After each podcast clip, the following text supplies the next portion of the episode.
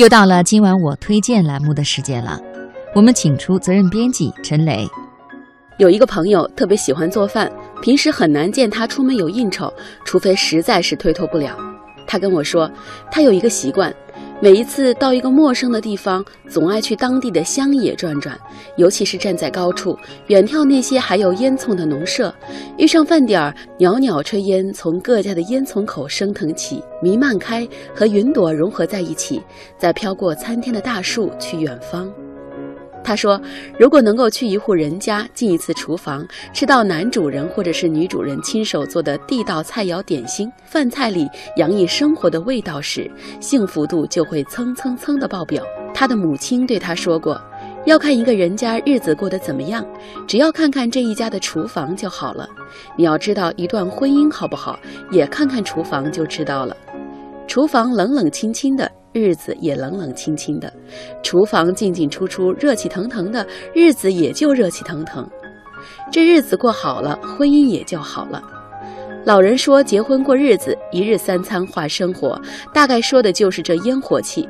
一个厨房温情满满的，这婚姻也温情满满。厨房你能经营好了，这婚姻也就错不了。今晚我推荐一起分享的文章《好的婚姻看厨房》，来自人民日报。一直都觉得姑父和姑妈感情很好，结婚四十几年了，比现在很多年轻的夫妻感情都要浓烈坚固。他们常常一起上街买菜，一起回来切切洗洗。姑父看着姑妈在煤气灶上忙活出一道一道色香味俱全的菜肴，姑妈呢看姑父在一边偷吃小菜。这样的画面总是很温馨。后来明白，感情之所以浓烈，大概也和这厨房不可分割。也难怪从前母亲总是叫我之后无论如何要学会在家吃饭，大概也是想让我守着这平凡但又真实的人间烟火吧。有一次和姑妈谈起这事儿，她说。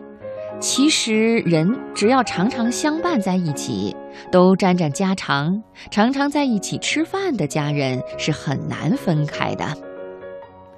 那时，我被这些话深深的感染。没事儿逛 BBS 的时候，总看到有人在婚姻板块谈论自己的生活。有一次，一个大姐在论坛里说：“日子过不下去了，要离婚了。”家里冷冰冰的，厨房也冷冰冰的，夫妻之间一年也说不上几句话。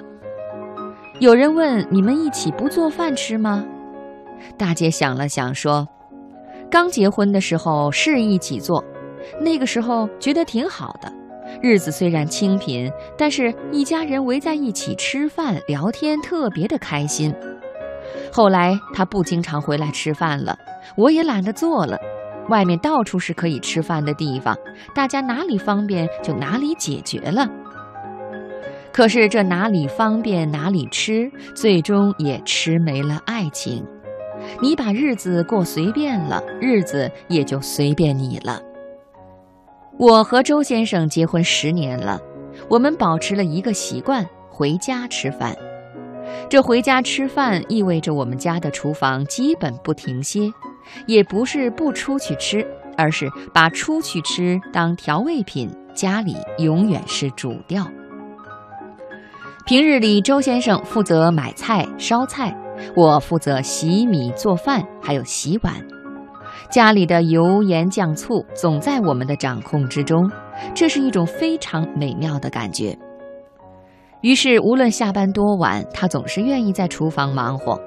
我和小晨晨要么在客厅辅导作业，要么摆好碗筷，挤在厨房做一个菜偷吃一个菜，乐得周先生总是大显身手一番。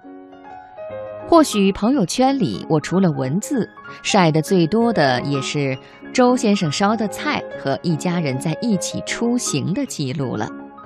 我总是觉得那才是生活呀。